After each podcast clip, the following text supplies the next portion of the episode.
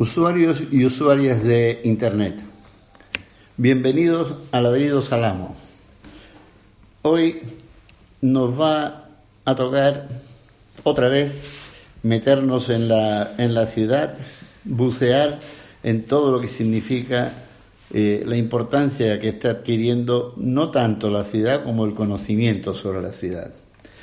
Me acompaña Xavier Artazcot, lo he dicho más o menos, arquitecto y sociólogo, eh, que actualmente está trabajando sobre un doctorado sobre las redes y la estructura que conforma la vida social en el espacio urbano. Dicho así, perdóname Xavier, pero vas a tener que explicar un poquitito de qué se trata.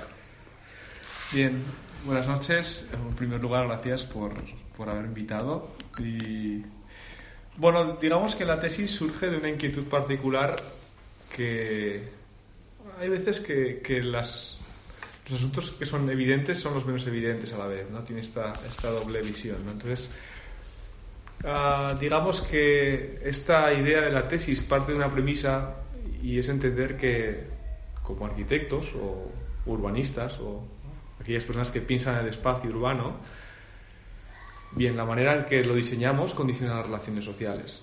Y es algo que es muy evidente, pero que creo que requiere de, cierta, digamos, de cierto desarrollo, ¿no? Entonces, eh, cuando terminé el máster en sociología, pues surgió esta posible idea de imbricar diferentes aspectos y intentar coser una tesis que tuviese parte de urbanismo y parte de sociología, ¿no? y casi de sociología cognitiva, ¿no? porque hablamos de relaciones. Y puesto que hasta el momento las personas no somos robots, sino que somos personas que tienen sentimientos, ¿no? seres racionales, pero que también a su vez tienen parte irracional, pues la tesis tiene esta configuración que va como, como cogiendo una, digamos que coge un, un sabor muy, muy, muy potente porque, porque intento proponer mm, y estudiar cómo las personas se relacionan en el espacio urbano. Que no tiene que ver tanto con contar las personas que hay en el espacio urbano, porque esto ya lo hacen las máquinas y lo hacen muy bien, y encontramos mapas que son muy interesantes, ¿no? de densidades, de usos, de todo este tipo de cosas sino que tiene que ver con que las personas utilizamos reglas, adquirimos conocimientos y sobre todo nos relacionamos de maneras determinadas. Entonces, ciertas corrientes teóricas de la, de la, de la sociología, antropología, psicología, ya vienen trabajando desde hace muchos años con ese tipo de teorías. Y encontré a través de un, del que es ahora mi director, Jordi Mundó, eh, un libro que, digamos, que llegaba a concretar que las personas se relacionan de maneras determinadas, ¿no? Y que, dicho así, suena como muy restrictivo, pero la realidad nos dice que sí. Que desde el nacimiento eh, de las personas y del proceso, en el transcurso educacional y sobre todo de relación e interacción con las personas, vamos repitiendo una serie de pautas que constituyen, digamos, la mayoría de las relaciones sociales. Entonces, cogiendo un poco esta, esta premisa que tiene cierta complejidad, sobre todo porque de qué manera uno puede estudiar esto en el espacio urbano, ¿no? Pues la aproximación tiene cierta, cierto interés porque digamos que debe ser exportable o debería ser exportable a cualquier tipo de ámbito en el que hay relaciones sociales y lo que yo propongo es incorporarlo en el espacio de una ciudad, por ejemplo. ¿no? Entonces, sería cuestión, o, lo que se propone en la tesis es un poco de poder desarrollar a partir de algunos ejemplos y, de, alguna forma, de alguna forma comparar cómo las diferentes configuraciones urbanas dan pues un tipo u otro de, actividad entre las personas. Y esto sería un poquito la, que, eh, tesis. Eh, a medida que hablabas me, ibas sugiriendo, eh, un montón de, posibilidades que al final me he quedado con una de ellas que no te voy a pedir que me la respondas y es, eh, o sea que en última instancia se trata de saber por qué nos comportamos como nos comportamos dentro del mínimo común denominador del espacio urbano, que es la casa donde vivimos, y cómo hacemos para vivir mejor allá adentro. Sí, en realidad lo que propone la tesis eh, es, o sea, el objetivo final es dar, ofrecer, digamos que una serie de reglas o, por, unas pautas, porque hablar de metodología me parece pretencioso, que, que a una persona que pueda estar interesada en entender qué está pasando en un espacio urbano lo pueda analizar desde un punto de vista relacional. Entonces, eso es la, tesis al final eh, lo que pretende es que incluso después pueda ser modificada, mejorada y ampliada. De eso se trata. ¿no? no es una tesis que se plantee como algo cerrado en sí, porque no tendría mucho valor, o tendría el valor que seguramente para otras personas puede tener mucho valor, pero en mi caso yo entendí que todo este proceso que yo voy a llevar a cabo, que llevo a cabo, que estoy llevando a cabo, sería interesante poder compartirlo. ¿no? Y sobre todo por compartirlo desde el principio, ¿no? o sea, ya desde el primer, yo cuando, cuando planteé el contenido de la tesis, yo siempre he venido hablando con gente y compartiéndolo y, he dejado que esté muy abierta, aunque yo tenga una directriz y yo sepa hacia dónde ir, pero que haya siempre esta idea de, de retroalimentación, ¿no? que mm. la gente pueda opinar y puedas incorporar cosas y puedas sacar cosas, ¿no? y puedas, digamos que que tiene, de, tiene esto, ¿no? Esto también, digamos que las redes sociales también te permiten hacer un poco de esto, ¿no? De que tú puedes exhibir cierta información y, te la contrastan y entonces tú puedes, ¿no? Ir hacia un lado y hacia el otro, ¿no? Y va un poco por ahí el tema. Al final la idea es que yo debería ser capaz, después de una tesis, de tener un documento, digamos que para el ámbito urbanístico, un mapa, que se superponga al mapa urbano, que te explique que en una zona determinada están pasando ciertas cosas entre las personas. Y entonces lo que yo pretendo es decirte que estas cosas que pasan se pueden eh, cuantificar. Sí. Que no es, no, es hacer una reducción, sino que de alguna forma para avanzar en el conocimiento hace falta de vez en cuando ser capaz de organizar y ordenar conceptos. ¿no? Y entonces, no es que yo diga, no, las personas se relacionan así, así, así y así va a ser. No, pero sabemos que hay ciertas actividades, ciertas formas de desarrollar el espacio urbano que propician o que reducen ciertas formas de relación. Y eso es una evidencia. Lo que pasa es que, desde el punto de vista de la incorporación de una teoría sociológica al urbanismo, quizás no esté tan, tan desarrollada. Sí. No, aparte, digamos, veo, veo eh, la riqueza que puede aportar una investigación de este tipo y también eh, los aspectos críticos que, puede plantear eh, y eso es posiblemente uno de ese tipo de, de, intereses que pueden abrir esto. En un momento en que eh, el urbanismo cada vez más tenemos más voces que dicen cosas sobre el urbanismo porque ahora tenemos más altavoces que podemos hablar sobre esto. Pero vamos a meternos en, un aspecto. Eh, Xavier eh, eh, escribió hace un tiempo un artículo que está, está dividido en cuatro partes para coladepez.com sobre el turismo y eran realmente todo un, conjunto de ideas muy interesantes sobre lo que estaba pasando con este fenómeno y, y que es un poco el que hoy querríamos hablar, pero sé que digamos que nos vamos a escapar por las ramas con una facilidad extraordinaria. Eh, ¿Qué está pasando? ¿Qué está pasando con el turismo?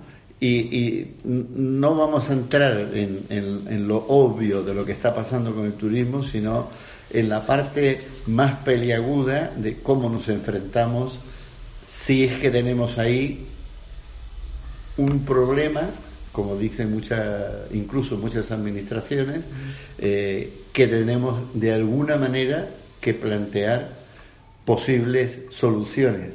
Y esto ya es una cosa tremenda decir soluciones. Bueno, yo lo, lo primero que me gustaría decir en relación a esto es que probablemente no tenga solución. Y mm, lo digo de una forma honesta y de una forma ambiciosa. Es decir, el hecho de que no tenga solución, como luego creo que intentaré argumentar para que se entienda qué quiero decir con que no tiene solución, no quiere decir que no haya formas de articular otras, otras posibles maneras de gestionar el turismo en la ciudad. Mm, desde el ámbito que yo desarrollo y que yo trabajo y que un poco se dejó ver eh, en el artículo que escribí, hay una, hay una evidencia, ¿no? y es que si nosotros hablamos de la, de la, de la, Rambla, ¿no? que era un poco donde se centraba la investigación, de, digamos que si hablamos... Esta, avenida central... Sí, esta arteria de la ciudad que todo el mundo reconoce como símbolo del encuentro, eh, símbolo del espacio público, donde eh, las personas transitan y comparten, y que sin embargo detrás de eso hay todo un movimiento gestionado y orquestado por un conjunto de empresas e intereses que han acabado por redireccionarlo hacia un uso que se aleja mucho del, uso vecinal. ¿no? Digamos que el conflicto principal que existe con el turismo es que el uso del espacio público, que tiene una definición que quizás no es acorde a la realidad, esta idea de que el espacio público es un espacio igualitario y para todos creo que es falsa. El espacio público es un espacio de conflicto. Por conflicto entiendo un espacio donde debe generar, donde debe haber tensiones, tensiones entre la gente que está y no está, tensiones entre la gente que quiere estar y no puede estar. Es decir, eh, la idea mm, que creo que era, ah, no sé si era Aldermas el que hablaba de esta idea de que el espacio público como teoría debía ser un espacio habilitado para que fuese compartido por todos creo que encuentra bastantes, o sea, digamos que hace aguas cuando se profundiza un poco en esta idea, ¿no? Ah, si hablamos, por ejemplo, de una cosa muy concreta, ¿no? Estamos hablando de que, uh, de que las entidades o los organismos municipales tratan de sacar de ese espacio público ciertas actividades que no queremos que sean presenciadas, ¿no? Mm. Eh, Hablamos de manteros en la anterior legislatura, quizás ahora hasta son más permisivos, pero bueno, una serie de actividades que están fuera de las reglas o fuera de la reglamentación que, que se organiza desde la, desde la propia institución mm. de la ciudad. Y otras, sin embargo, que, que son como una producción institucional del desorden, es decir, eh, que hasta hace bien poco, y yo hace ya unos meses que no frecuento la Rambla de noche, ¿no? Pero que todavía exista una red de prostitución, que se permita que haya unas mujeres que se sabe que son unas mujeres que tienen unas condiciones infrahumanas, que se permita que estén en la calle, ese permitir implica que hay alguien que quiere que, se, que estén. Y, mm. y, en ese preciso momento ya estamos hablando de que hay un control sobre el espacio público ¿no? Mm. y que está diciendo que sí y que no, no. Entonces, en el caso de la Rambla, a nivel eh, de conflicto entre el vecino y el, y el turista, pues yo creo que no hay solución. Es decir, deberíamos ser honestos y decir, hemos perdido la Rambla y la Rambla es un parque temático y nos vamos a vamos a ir más un paso al frente y vamos a proponerlo como parque temático y no se nos caen los anillos. Es decir, concentramos una serie de actividades de la que el ciudadano no participa porque son específicas para un grupo de personas, pero lo que no podemos es caer en la contradicción de decir, bueno, proponemos que la gente vuelva a la, Rambla y al mismo tiempo lo que estamos haciendo es destrozar un tejido a nivel ya de tejido comercial, tejido de usos, ¿no? Entonces... ¿Tú crees que el ciudadano de Barcelona o de Cataluña admitiría ese tipo de transformación. No, pero no, y creo que es, pero tienen que discutir estas cosas. ¿Por qué en Venecia está? O sea, tú lo que planteas es que debería haber un debate Yo creo que público sobre una transformación que de todas maneras está ocurriendo, pero está ocurriendo a espaldas del ciudadano. O sea, lo que yo propongo es que seamos honestos con los problemas, mm. ¿no? O sea, cuando Venecia pone tornos para entrar en la ciudad, en la isla, ¿no? Mm.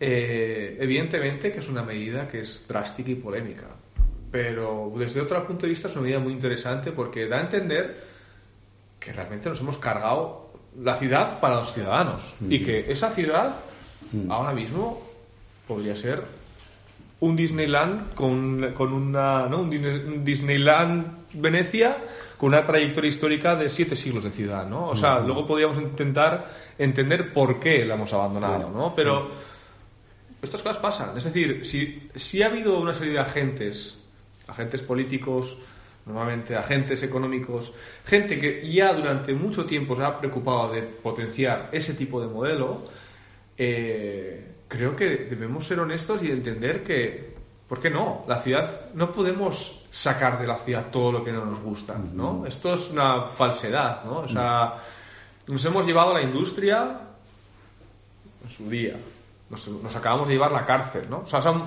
situaciones, son modelos extremos, pero que de una forma nos hacen ver que lo que estamos haciendo es hacer una ciudad, una ciudad ideal para un mundo, para un mundo feliz que no se, no se, no, no, no, está, eh, digamos, mm, no se complementa con la realidad. Una realidad es mucho más compleja. Yo no digo que la cárcel tenga que estar en el medio de la ciudad, pero eh, la cárcel puede tener otras condiciones, puede estar dentro de la ciudad y, pues, y puede haber maneras de integrar a esa gente. Habrá rangos de presidiarios, habrá unos que sí y otros que no, pero el hecho de llevárselos a un terreno a las afueras donde estén aislados y puedan ser controlados, creo que es retroceder en el tiempo. ¿Tú, equipararías eh, lo que decías de Venecia con el hecho de que, por ejemplo, haya cuotas para entrar al Parque Güell en Barcelona? Eh, no, no está todavía el molinillo, pero debería estar el molinete ahí en la, en la entrada, porque si te dicen que solamente pueden, eh, pueden entrar o pueden acceder a la, plaza principal del Parkwell eh, tanta gente y que tienen que sacar de entrada, es una, una forma de... estamos viendo ahí algo que se acerca a lo que vamos a ver dentro de nada en muchos centros turísticos en Europa, por ejemplo, y posiblemente en otras partes en el mundo. Es muy probable y creo que es una de las medidas que salvará el patrimonio, es decir, eh, permitirá que ciertos símbolos y ciertas tramas urbanas no se deterioren hasta el punto de que desaparezcan del mapa. Mm. Y eso es una cosa que puede ser buena para la gente romántica en el sentido de que le parezca que la ciudad histórica tiene un valor ¿no? y que los monumentos se han de, han de mantener y se han de, se han de renovar.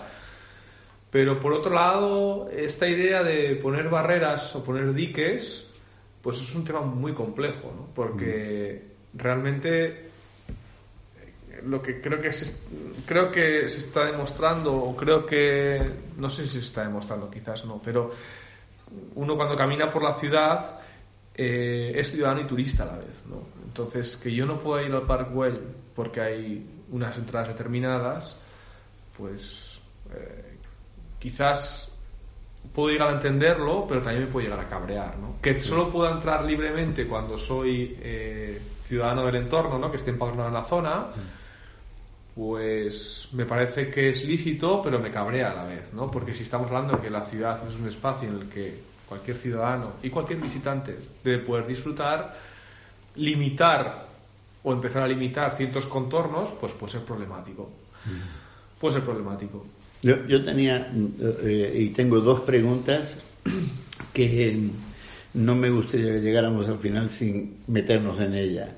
Una es ¿Dónde está el pecado original? Es decir, eh, en el fondo de lo que has hablado ha sido, en cierta manera, eh, de una especie de, factor evolutivo que ha ido concentrando de repente, eh, de repente me refiero porque los años han sido muy pocos, em,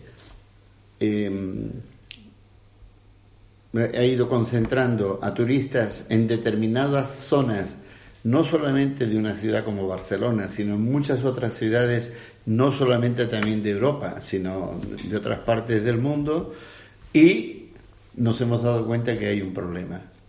Y hay un problema por la concentración respecto a estas apetencias del viaje a determinados lugares, por una parte, y por la otra, que ya te la planteo, pero que es la segunda y la podemos eh, plantear con más tranquilidad después, y es el hecho de que no todas las ciudades están sometidas a esta presión. O sea, si te pones a pensar, pues bueno, en el caso de Francia o de Italia o incluso de la India, son determinadas ciudades que tienen un problema porque le llegan millones de turistas.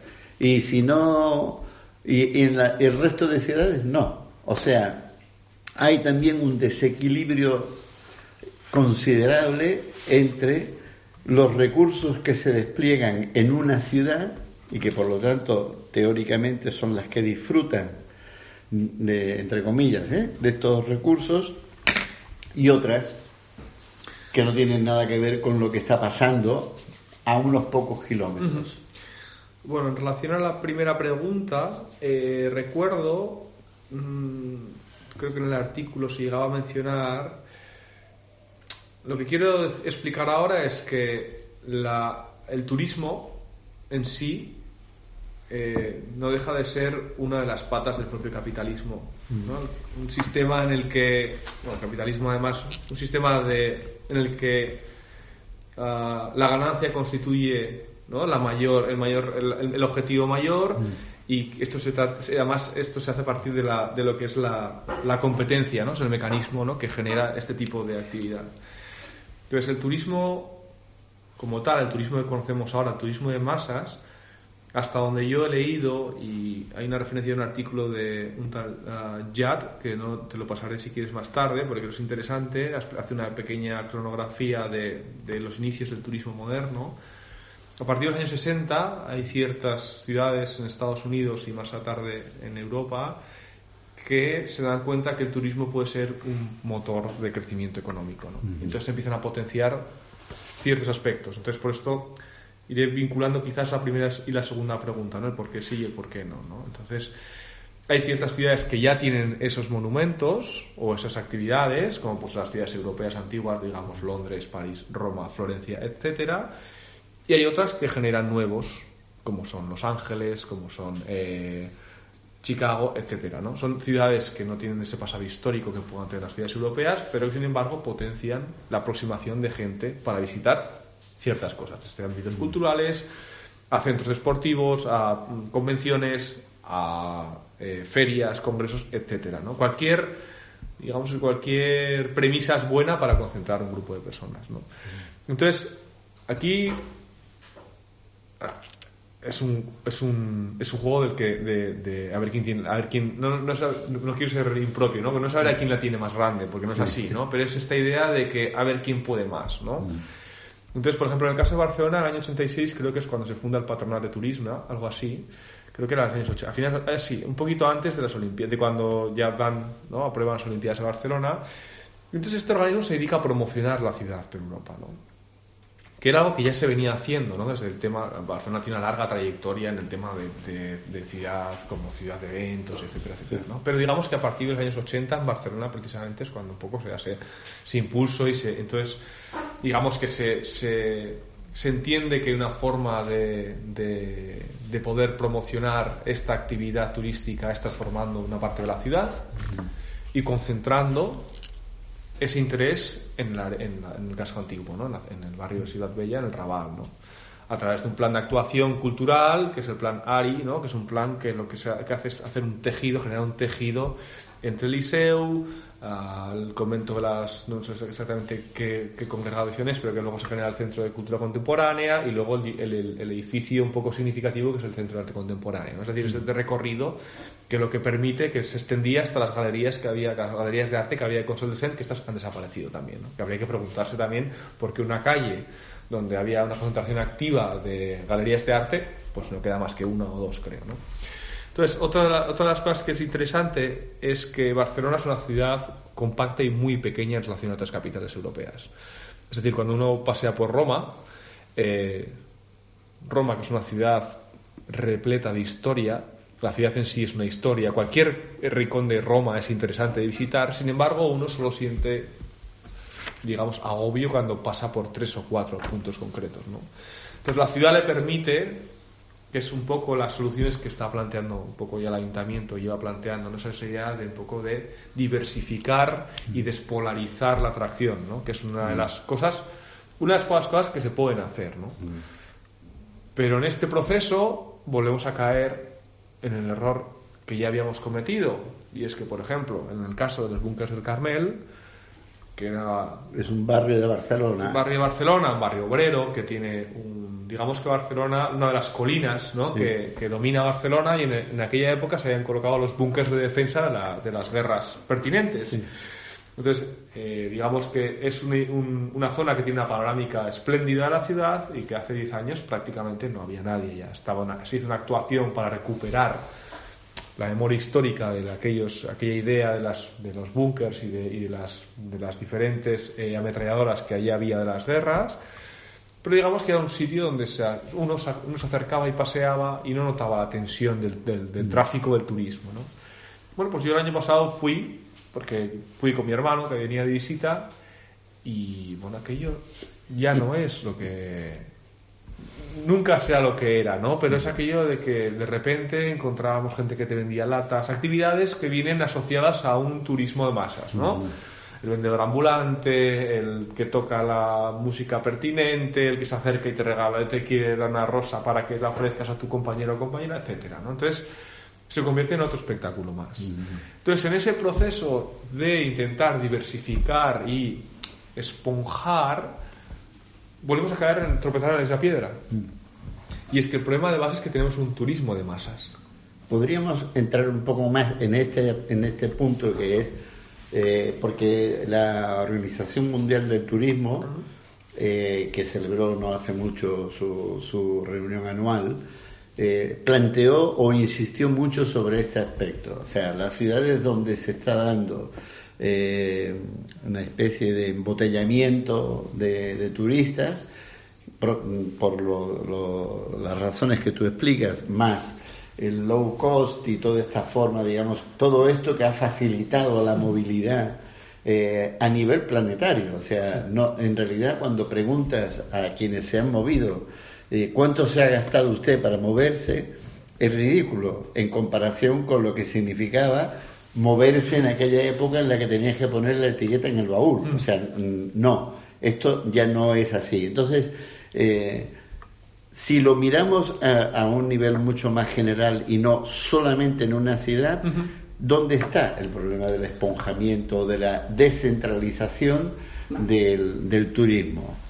A ver, el sistema productivo en el que estamos viviendo, porque es un sistema, Sí. ¿no? Puede ser más o menos acertado, eso sería otra discusión, pero es un sistema en el que nos encontramos, unas reglas de juego. Determina que después de una cantidad de horas trabajadas tienes que tener un tiempo de ocio. Y desde hace unos cuantos años el tiempo de ocio se ha promocionado de una manera concreta. Y vuelvo a insistir en en una cuestión anterior. Hay ciertas ciudades que han reforzado una imagen para atraer una cantidad de gente. Lo que está pasando en Barcelona es una... Hablo de Barcelona, pero podríamos hablar de otras ciudades. Es una consecuencia activa de lo que uno ha promocionado, ¿no? Es decir, que, que en Venecia atraquen eh, estos paquebotes enormes en la puerta de San Marco, por, por- prácticamente en la plaza de San Marcos, es como una cosa que es, ¿no? es la foto es, es como, es Sí, como sí. surrealista, ¿no? Una imagen bucólica de la ciudad mm, renacentista barroca y al fondo viene un, tra- un- un transatlántico, ¿no? Que, bueno, digamos que está mm, llegando casi hasta la puerta de la, de la ¿no? Hasta la bocana, ¿no? Digamos que detrás de todo esto hay un sistema que está produciendo ese tipo de turismo, ¿no? Este turismo eh, transatlántico, ¿no? De ocho días, ocho ciudades, eh, ocho días, ocho ciudades, ocho fotos, ocho días, ocho ciudades, ocho fotos o fiestas, ¿no? Entonces, digamos que, que mm, si bien somos personas, el- digamos que las personas somos más independientes de lo que es el colectivo. El colectivo es mucho más fácil de llevar hacia un lado y hacia el otro, ¿no? Pero si las promociones masivas de turismo o de campañas de turismo de- se centran en este tipo de actividades, al final se reduce a que no vas a poder encontrar, o será muy difícil que puedas encontrar otro tipo de actividad que no sea el que te están arreglando, ¿no?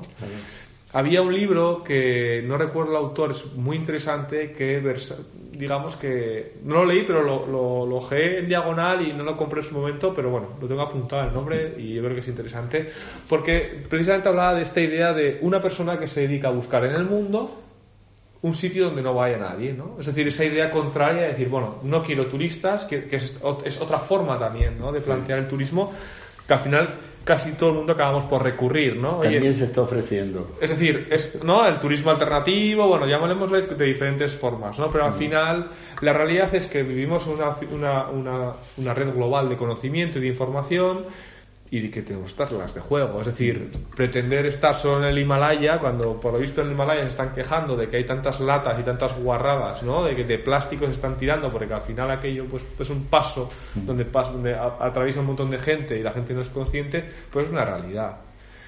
Y no tenemos que olvidar una premisa que yo creo que es fundamental y que un día somos ciudadanos y otro día somos turistas.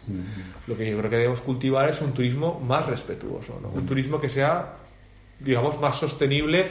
Y por sostenible, no no- que también puede ser, ¿no? Por sostenible no, no, quiero decir esta idea de que recojas las latas, que también. Eso tendría que estar como en, en el ADN de las personas, pero bueno, también parece ser que hay que enseñarlo, ¿no? Pero sostenibilidad tiene que ver con esa idea de no arrasar con la ciudad, ¿no? de, de no montarte en un barco con 50.000 personas y, y desembarcar en una zona concreta de la ciudad y arrasar ¿no? y, y- y pretender que todo eso esté a tus pies ¿no? y que sea como una cosa invasiva, ¿no? porque al final es invasivo. ¿no? Yo creo que, eh, aunque nos queda poco, pero yo quisiera, digamos, incidir más sobre este punto, porque este es un discurso que lo tenemos no solamente en el caso del turismo, sino que lo tenemos en muchos otros, eh, y en el, o sea, nosotros como ciudadanos podemos decir, sí, estoy de acuerdo, pero cuando salimos eh, compro el billete para irme al lugar donde tengo que irme, que me voy a encontrar con los 40.000 metidos en un callejón, ¿no? y eh, eh, eh, me, me llamó mucho la atención que estabas hablando de lo que pasó en el año 86, y a mí me tocó en el año 86, eh, dentro de, me enviaron por, eh, por trabajar en, el- en el- en este tipo de periodismo a lo que se llama el PAW WOW. P-A-W y WOW, W-O-W, eh, que significa en lenguaje, ahora ya no me acuerdo siquiera si era Sioux o de lo que fuera, pero eran indios eh, de, de Estados Unidos, que era una especie, digamos, de eh, reunión de ancianos donde se decidía qué iba a pasar con la tribu. Pero el powwow al que yo fui éramos 3.500, no eran para nada eh, ancianos, eh, yo era bastante joven en aquella época, y lo que se decidía era fundamentalmente eh, cómo se vendía todas las reservas turísticas del año en Estados Unidos. Claro, yo mm, era eh, joven y tiernamente inocente frente a esto, y cuando me encontré que éramos 3.500, de los cuales pues habría unos 50 periodistas, los demás eran empresas de todo el planeta que eh, compraban el año. Es decir, yo, eh, mi empresa está en Malmo y yo lo que voy a comprar es tantas reservas de tantos lugares a donde vamos a ir. Eh, fuimos al poblado de Buffalo Bill. Yo no sabía que Buffalo Bill tenía un poblado, yo sé que él acabó en un circo, que es distinto, y en ese poblado entramos 3.500 personas una noche para comer eh, los típicos asados. Eh, estábamos en Texas. Y, y bueno, se, se, organizó, yo, mm, a la gente con la que estuve, pues sí, hemos comprado visitas aquí, allá, a eh, Wisconsin, a esto, lo otro, y vamos a mover en el año eh, 22.000 personas. Te estoy hablando del año 86, ¿eh? O sea, eh, claro, como hablamos de Estados Unidos, hablar de, de la descentralización eh, todavía es posible. O sea, puedes llevar a un montón de gente al poblado de Buffalo Bill porque lo puedes poner en 55.000 lugares y, vas allí, ¿no?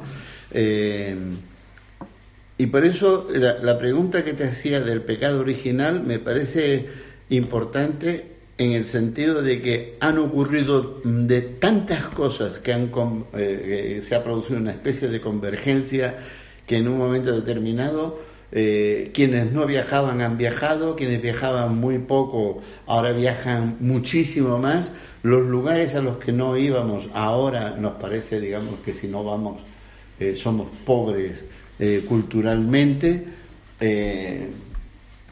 y sigo pensando en este, este dictamen de la Organización Mundial del Turismo y de lo, que tanto se dice aquí, por ejemplo, en, en Barcelona, que eh, los turistas tienen que ir a otros lugares cuando vienen a la ciudad. Otros lugares aunque estén en la ciudad, ¿no?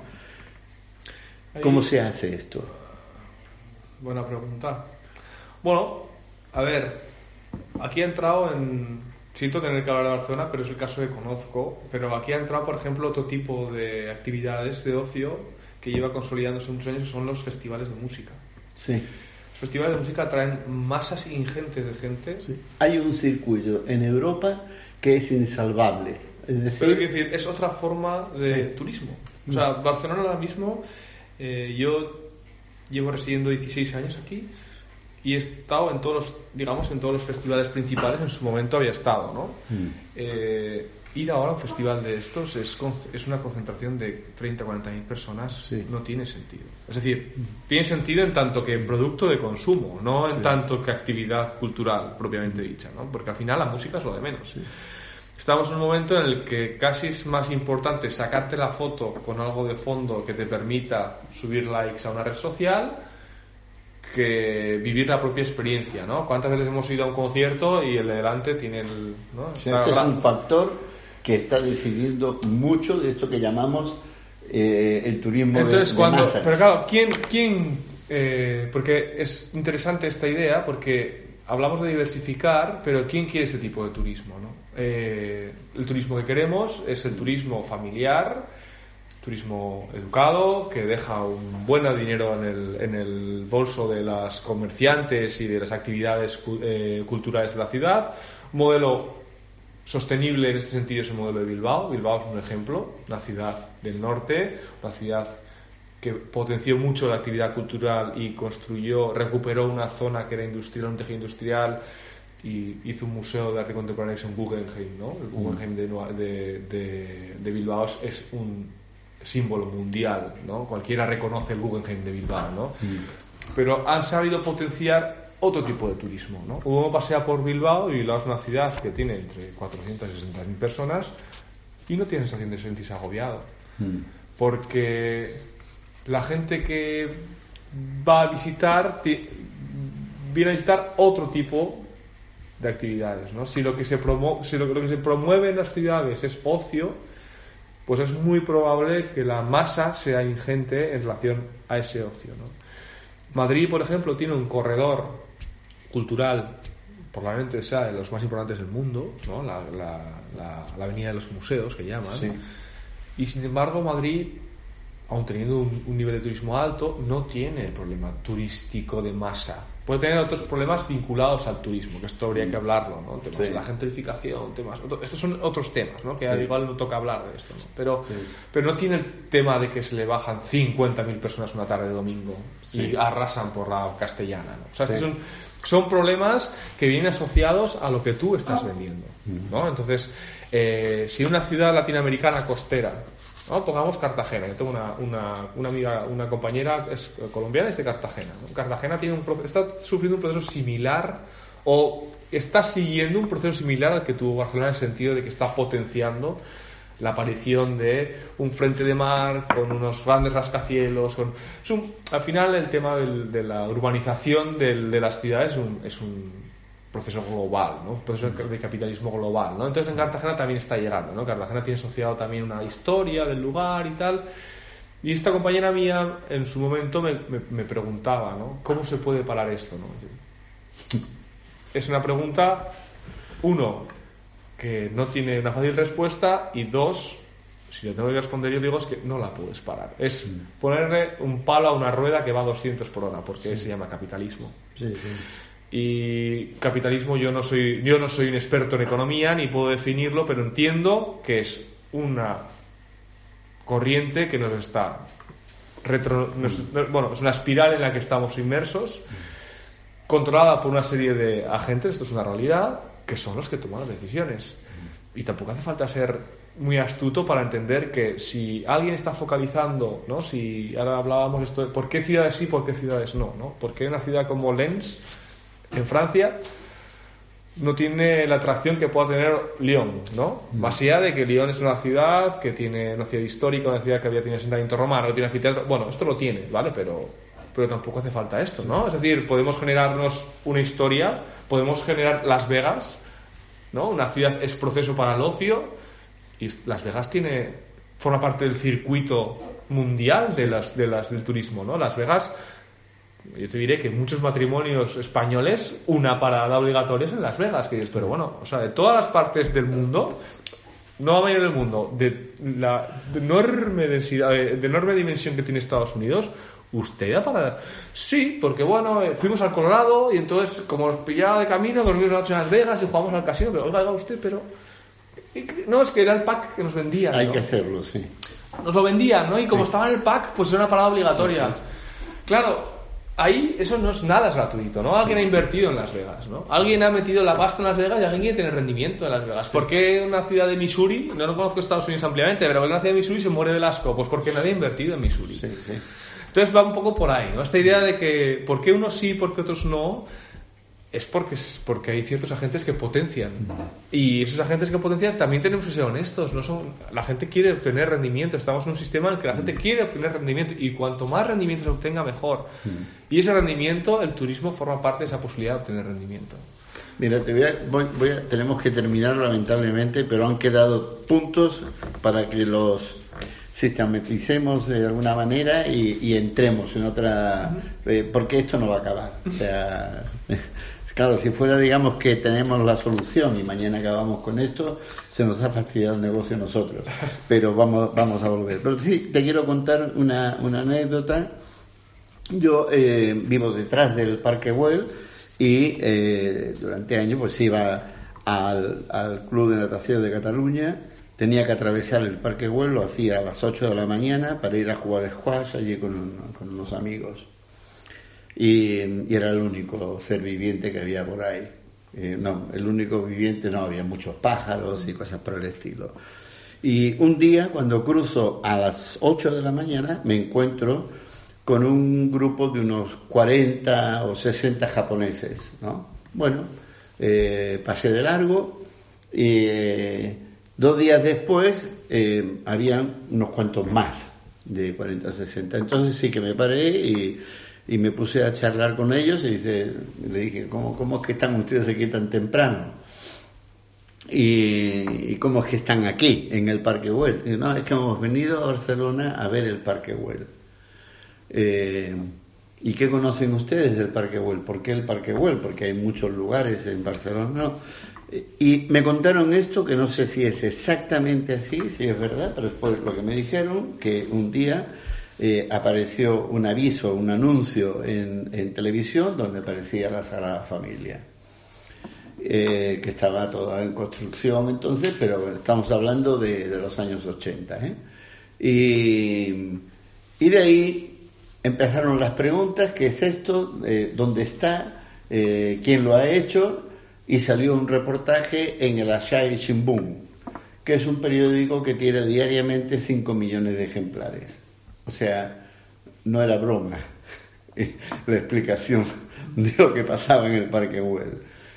Y a partir de ahí creció toda una industria para atraer japoneses a el Parque Güell y a, a la, a la Catedral de la Sagrada Familia.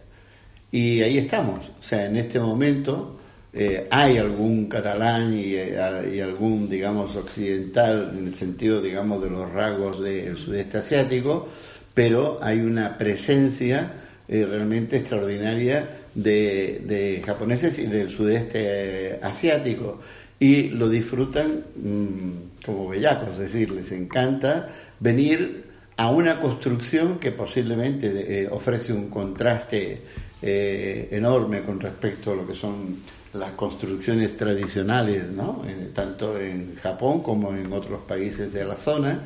Eh, y como sabes, hemos pensado mucho sobre este tipo de, de, de- turismo y como dices, y como dicen los argentinos, esto no lo arregla ni el Papa Dios en un fin de semana. O sea, estamos ante un, un problema que tiene otro tipo de dimensión. Entonces, yo creo, y no sé si esto, eh, no, creo, ¿vale? En el sentido de que no, no quiero convertirlo en, eh, en problema religioso, pero me parece que si no se encuentran los, los dispositivos que contrapesan esto, eh, y si seguimos pensando en los dispositivos que han creado esto, no hay arreglo. O sea, hay que pensarlo de otra manera. Tiene que haber, mm, eh, hasta cierto punto, algún tipo de, de sustrato que no estamos tocando y que posiblemente contrapesen esta problemática que conocemos del turismo. Ah, yo creo que una de las una de las cuestiones fundamentales es que hay que aprender a convivir con ello. Es decir, hay veces en la vida que, que se ha de ser humilde y entender que, que se escapan cosas, hay cosas que están fuera del alcance y que hay que aprender a convivir. Ahora bien, convivir no quiere decir dejarnos de la mano de Dios. Es decir, eh, creo que... Porque no lo va a arreglar en un creo, No, y aparte tampoco aspiramos a que lo arregle. Es decir, creo que es algo que hemos... Eh, eh, si lo hemos generado nosotros, también estaría bien ser capaces de, de poder intentar arreglarlo. ¿no? Pero creo que hay mecanismos que sí que pueden funcionar, no para parar, porque esto no se puede parar, sino para convivir. Es decir, hay una serie de reglas y normas que si se empiezan a cumplir, hablemos de cerrar pisos ilegales, eh, turistas, ¿no? que es un problema endémico, ¿no? es un problema que solo afecta a esta ciudad. Aquí porque ha habido una, en esta ciudad, porque la actual legislatura, el actual gobierno ha hecho una consultoría, ha hecho una, ¿no? ha hecho y ha sacado los pisos a la, ha sacado los pisos a la luz y las ha conseguido cerrar, ¿no? Pero en esta idea de que todo el mundo quiere obtener beneficio del turismo y que en este, en este recorrido estamos perdiendo, estamos dejando de lado que la actividad ciudadana, el uso cotidiano se pierda, pues es donde tenemos que incidir. Y incidir en el sentido de que la gente conviva con los turistas, ¿no? Que, eh, y esto no quiere decir que yo que vayamos al Parque Güell y me ponga a bailar con los japoneses. Oiga, los japoneses me parece muy bien que vayan al Parque Güell. Pero yo si quiero entrar al Parque Güell, pues...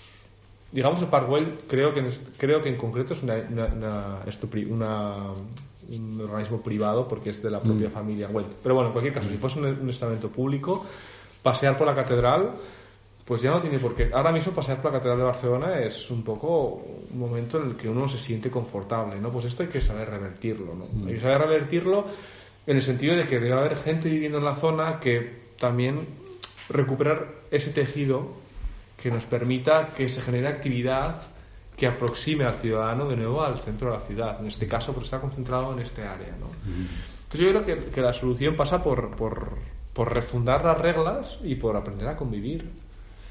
Y en esa convivencia, pues ir articulando distintos, distintas herramientas que permitan que esa convivencia no se altere, ¿no?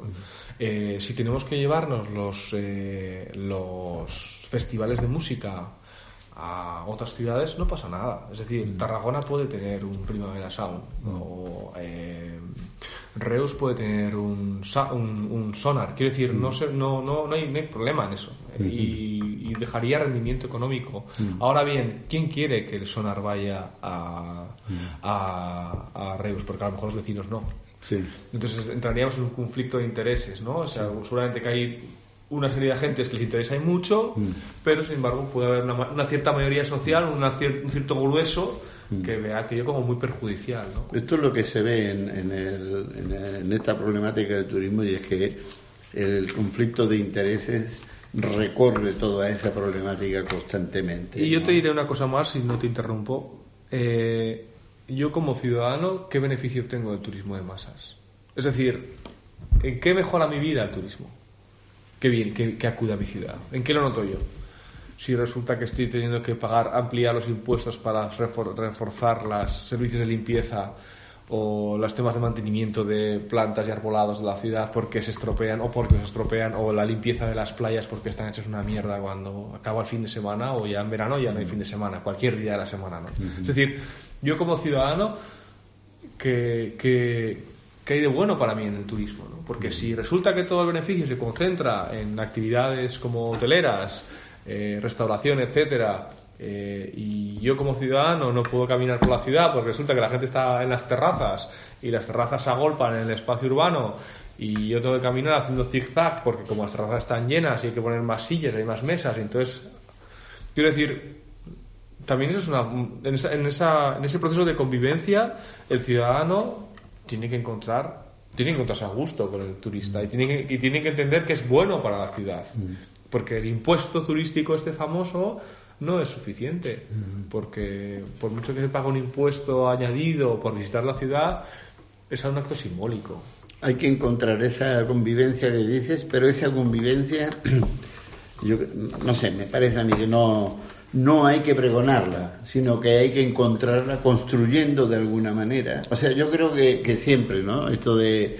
Eh, eh, eh, las buenas relaciones y todo este tipo de rollo que en el final se convierte en un rollo tiene que darse de otra manera, es decir, hay que construir en cierto, de cierta manera que si decimos, y por eso hablábamos también de lo que planteaba la Organización Mundial del Turismo, si decimos, por ejemplo, que hay que eh, descentrar eh, las aglomeraciones, llevarlas a otras zonas de la ciudad sin que se pierda el interés por las zonas más atractivas de la ciudad, eso hay que construirlo.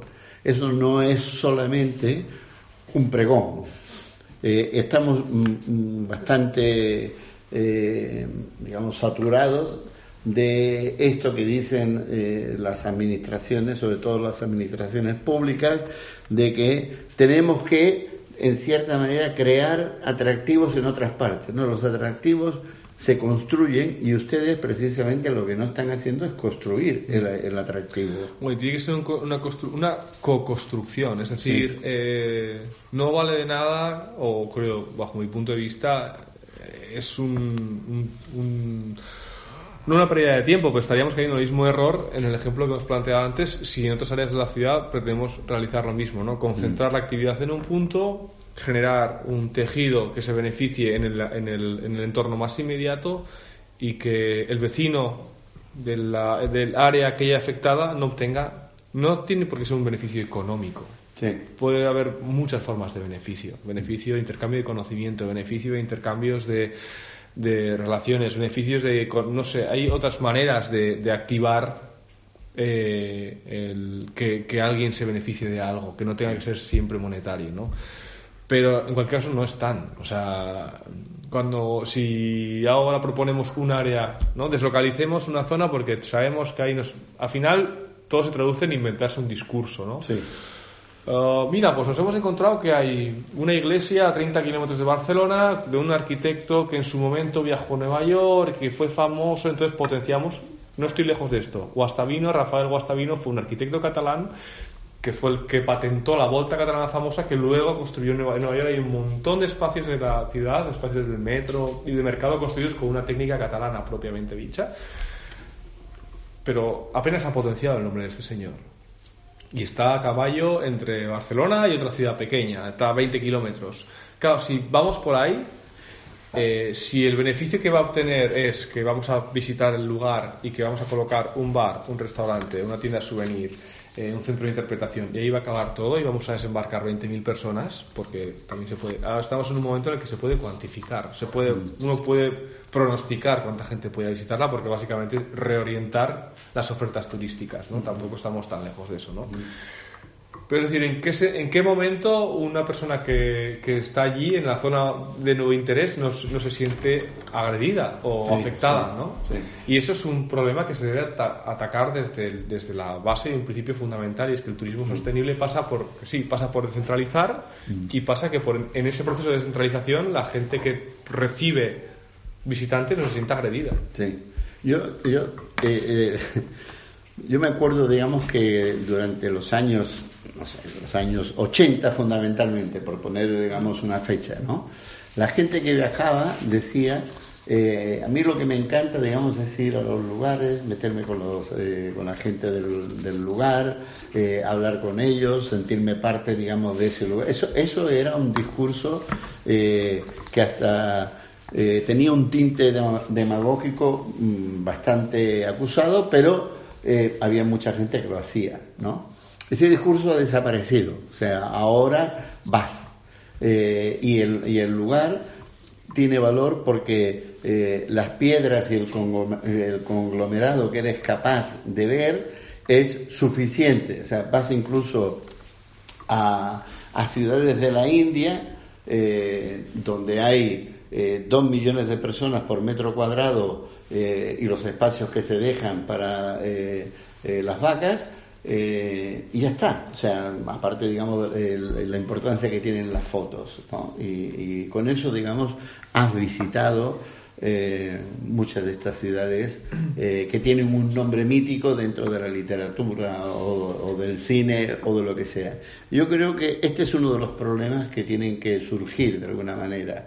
Eh, nosotros estamos viviendo en, una región de España eh, que está en este momento eh, teniendo un protagonismo político que tiene una repercusión internacional y a mí viene gente que me conoce pues, de otros países, de lo que sea, y me pregunta. Y yo le digo, no, vete a la calle y pregúntale a la gente, no me preguntes a mí eh, cómo está la situación, si estamos de acuerdo o no estamos de acuerdo, porque tú me estás preguntando solamente a mí, porque tú me conoces a mí antes de llegar aquí. Vete al bar y en el bar, mientras pides la cerveza, dile al que está al lado tuyo del bar, que es lo que hacías, además, en los años 80, eh, qué piensa de esto, qué piensa de lo otro, eh, si aquí se consiguiera aquello o lo, o lo que sea. ¿vale? Bueno, en cierta manera cuando hablaba de dispositivos me refería a esto, o sea, no tenemos en este momento estos dispositivos que nos permiten eh, hasta cierto punto formar parte, no necesariamente del conflicto político, si se puede llamar así en estos momentos, sino formar parte de la vida cotidiana que me interesa a mí y que además posiblemente en donde yo vivo eh, es la que potencio. O sea, aparte de lo que hago normalmente allí, eh, si tengo que hacer ciertas actividades, las hago con mucha facilidad porque aquella es mi ciudad y tengo este entorno de relaciones ya construido. Y cuando vengo aquí, vengo con la mente de que soy turista, es decir, soy ajeno al lugar donde voy y lo que voy a disfrutar es de aspectos más que nada visuales cuya continuidad es que me den otro más para, seguir viendo. Y me parece que si no somos capaces de construir dentro de lo que sea cualquier política turística, eh, algún grado, que no tiene por qué ser todos los turistas, lógicamente, sino los que quieran, pero algún grado de inserción que tiene que ver con lo que decías antes, con este tipo de eh, armonía en la relación de unos y otros, que todavía hay que explorarla, porque eh, estamos hablando de una tontería si, nos quedamos en esto solamente, ¿no?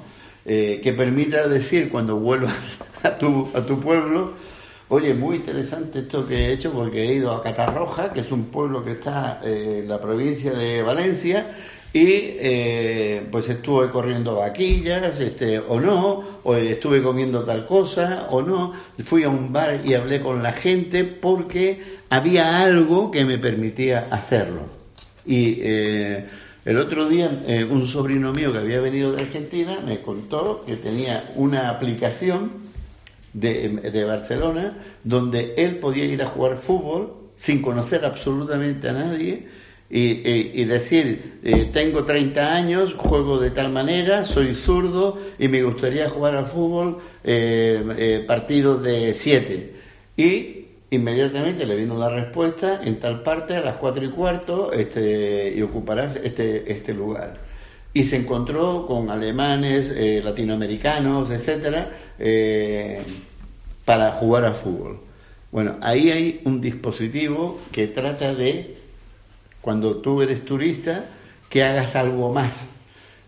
Posiblemente los turistas no lo saben porque esto está más que nada pensado para quienes viven aquí. Mal.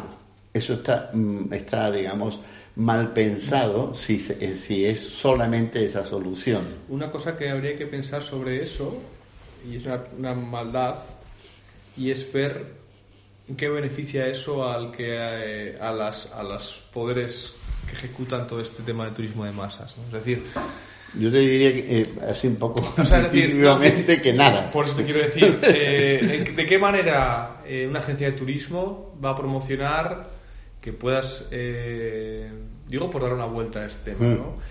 Eh, lo, que, lo acabas de contar es genial, es decir, y, y yo también conozco ciertas actividades de estas que es simplemente a través de, no sé exactamente, uy, Meet Barcelona, no sé cómo era, que también puedes hacer yoga, puedes, o sea, es decir, puedes hacer miles de actividades con gente que no conoces, que rellenas un hueco y lo único que tienes es compartir una actividad, ¿no? Pero digamos que, que ahí entramos en un en un tejido que no interesa a, a quien le pueda a quien le, a quien le interesa otro tipo de tejidos ¿no? Eh, ¿por qué Barcelona desembarcan 10 millones de, de- de Sí. personas al, al año en cruceros ¿no? en cruceristas 8 millones creo que eran 2017 me parece 8 millones de personas para una ciudad que tiene un millón de personas ¿no? Sí. O sea, es- Si eh, se ponen todos a jugar al fútbol, decir, ¿en no hay pelotas para todos. Pero ¿en qué, digo, ¿en qué momento, en qué momento, no? ¿En qué momento surge el desinterés? Sí, a- a- a- estoy de acuerdo. sí, sí. Entonces, es decir, eh, lo que puede haber es, como en la vida, hay, se pueden causar otras formas de, otras más activas de hacer turismo, ¿no? Que quizás no estén dentro de los circuitos, pero que te permitan hacer otro tipo de actividades. Y en esas, esas que se encuentran personas que tienen otros intereses. Ahora bien, ¿cómo cultivar esto a una masa crítica de gente? Pues es muy complicado. Sí. Es muy complicado porque hay gente que no le interesa llegar. Pero es el objetivo. O debería ser el objetivo. Bueno, y lo que- deberían pensarlo gente que tienen las posibilidades de promover este tipo de objetivos. Es decir, hay, yo creo que hay eh, personas muy capacitadas con buena voluntad y con buenas herramientas para conseguirlo. Eh, lo que creo también es que hay instituciones, hay poderes a los que no les interesa potenciarlo. Bueno, Por X, Y o Z motivos, los que sean. le daremos la espalda. Eh, Xavier, tengo- tenemos que parar aquí, Vale. pero está claro, un poco como habíamos pensado al principio, que hay muchos puntos y que eh, vamos a ser un poco más sistemáticos la, próxima vez para ir eh, poniendo los puntos uno detrás de otro y abordar la discusión más en profundidad, aunque creo que hemos llegado a, a tocar algunos aspectos que normalmente no forman parte de la discusión sobre el turismo eh, y que mm, yo creo que tenemos la impresión de que sí, que deberían estar ahí porque algunas de las preguntas eh, que nos hemos planteado, si no las respondemos desde ahí, mm, eh, no sé, en este momento no está muy claro que le podamos meter mano, ¿sí o no? Sí, sí. Vale. O sea, no, no, eh, básicamente era dime. concluir diciendo que el turismo está ahí, Sí. el turismo de masas está ahí, pero eso no quiere decir que no haya alternativas. Sí. Y que hay que hurgar en esas alternativas, aunque sea desde una minoría ah, en relación a una mayoría ingente, ¿no? Pero eso no quiere decir que no sea interesante Mm. y que no sea productiva y que no sea beneficioso para Mm. comunidades, para visitantes, porque al final de lo que se trata es un poco de intentar limar asperezas Sí.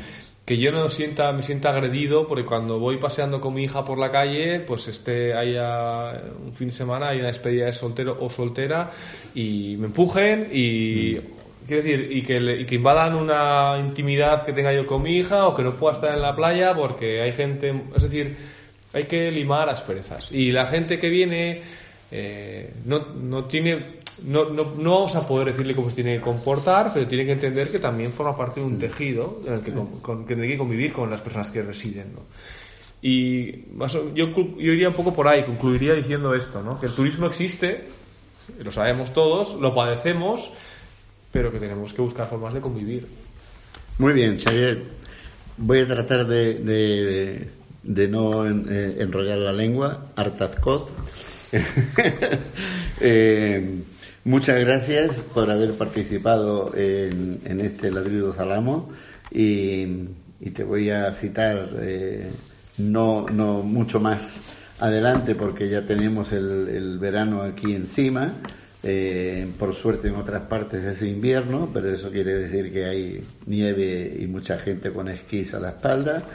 Eh, pero eh, seguiremos esta, esta conversación. Bueno, un gusto y encantado de poder venir cuando, cuando me digáis. Muy bien, pues usuarios y usuarias de Internet, muchas gracias por habernos acompañado en este ladrido salamo y será hasta la siguiente edición.